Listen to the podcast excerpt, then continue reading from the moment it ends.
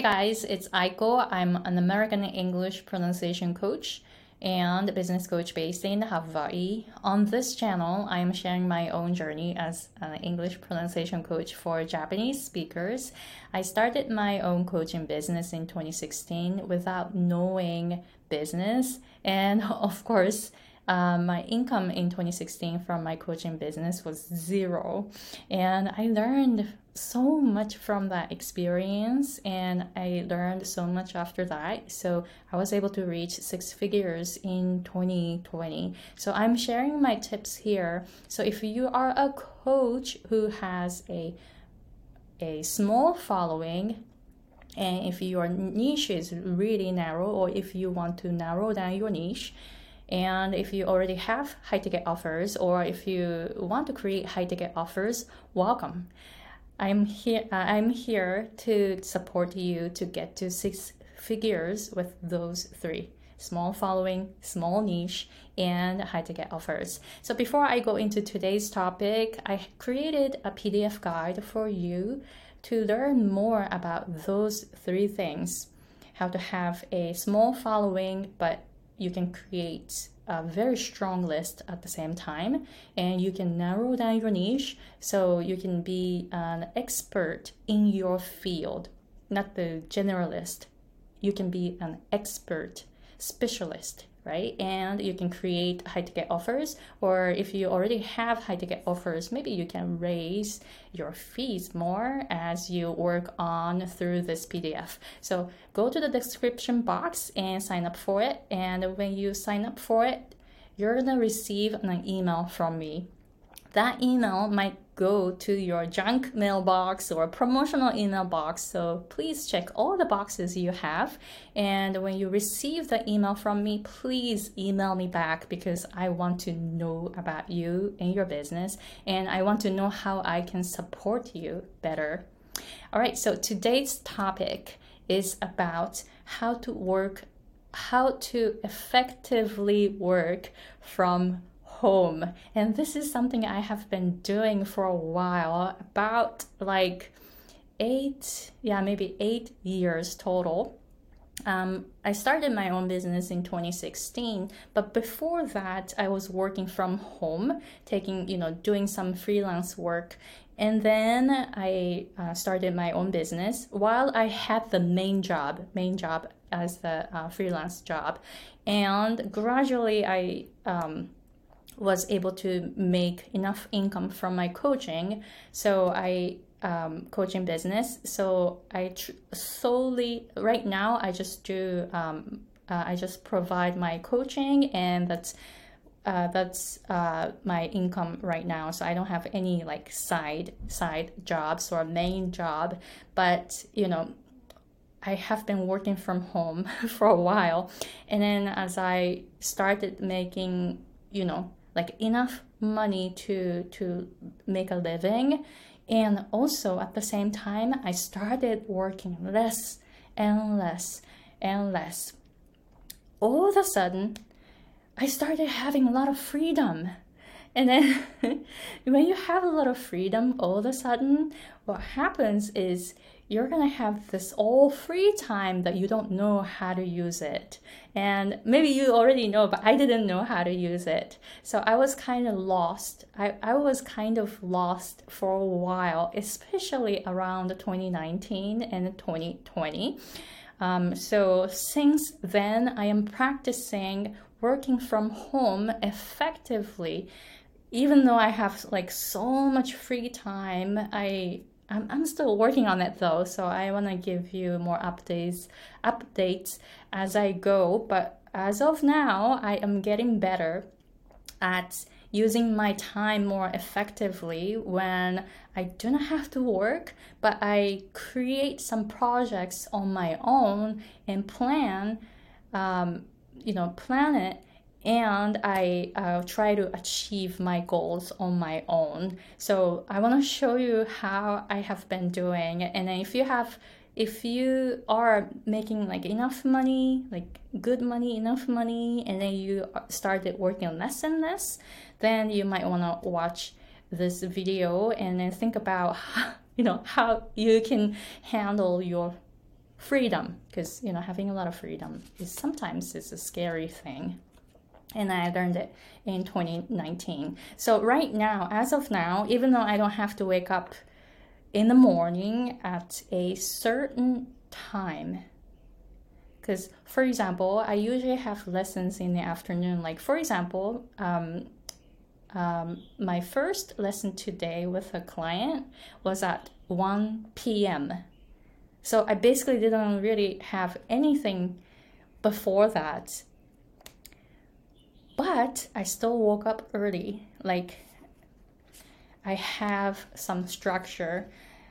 But before, like around like 2019, um, you know, what happened was I made enough income in one month, enough income for the next three months in one month. And I'm like, and then I made my schedule as just 90 minutes a week with my clients. That's it. So I was like, I was looking at my schedule, and then I only have like nine minute, 90 minute lesson here, and everything else was blank. When I looked at the um, my schedule, I got scared. I'm like, what am I gonna do? And this is something I actually wished for in the past because in the past I was working seven days a week and I was working like 70 hours a week. So that's when I was like wishing to have my own time, like have time for myself. And then now I started having time for myself, and then it was like too much to handle at once. So I got kind of I got lost around that time because all I had to do was just 90 minute, just a 90 minute lesson with clients, just each week. And I was like, oh, what am I gonna do? What did I start doing is I started waking up late, like like 9 o'clock or 10 o'clock, sometimes 11 a.m. and of course, like I, you know, I didn't really go out, so I was not exercising enough. And, you know, something like that, right? So my life was not really structured. So from that experience, I'm learning um, to have some structure in life even though my schedule is pretty flexible and I have a lot of free time, but at the same time, I'm trying to have some structure every day. So I'm going to show you what I'm working on now. So I have some commitments every day. So this is like four commitments here. So I wake up by 7 a.m. no matter what, even though uh, the first lesson starts at 1 p.m. and then I don't really have anything to do before that, I still wake up at 7 a.m. at least by 7 a.m. So this is what I'm working on. The next one is exercise. So when you work from home, you probably, I mean, if you go to the gym or if you are very very dedicated to um, your health and exercising you probably do that already right? But i i'm not uh like i'm not a like like an outdoor person or i really don't like or i shouldn't use the word don't like but i really didn't exercise before or i try to avoid those activities right? So this is my commitment now 20 minute exercise. I'm putting it in front of me so that I don't forget.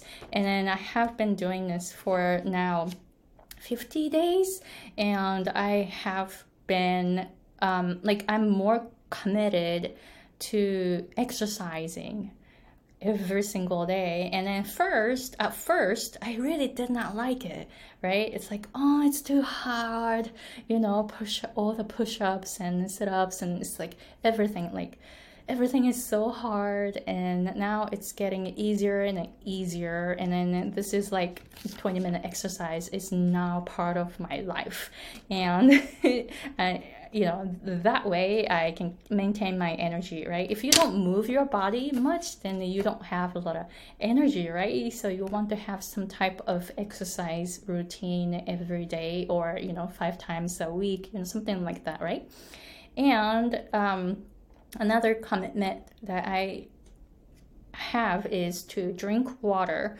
And I realized that like when I was working from home and I'm I'm still working from home and then and then I often noticed that I was being dehydrated and drinking water was not part of my routine. So now I try to drink water intentionally so so this is something i am like really really aware of doing it and then the last part is some like food that I try to eat every day, which is daikon oroshi. Do you know daikon? Daikon is like um, Japanese radish that's white and then long.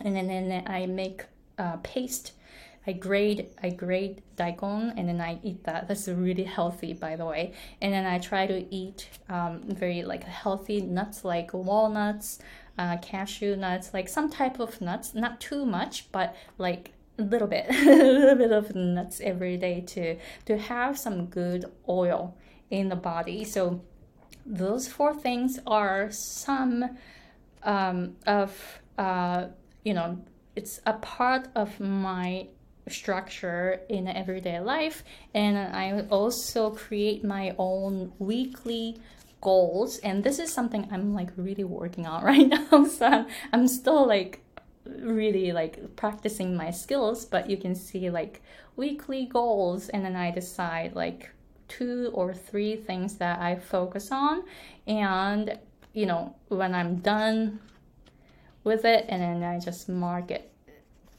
right? So this is something I'm working on. And of course, um, no one will give me a hard time if I did not finish those three, right? Because this is my this is the hardest part.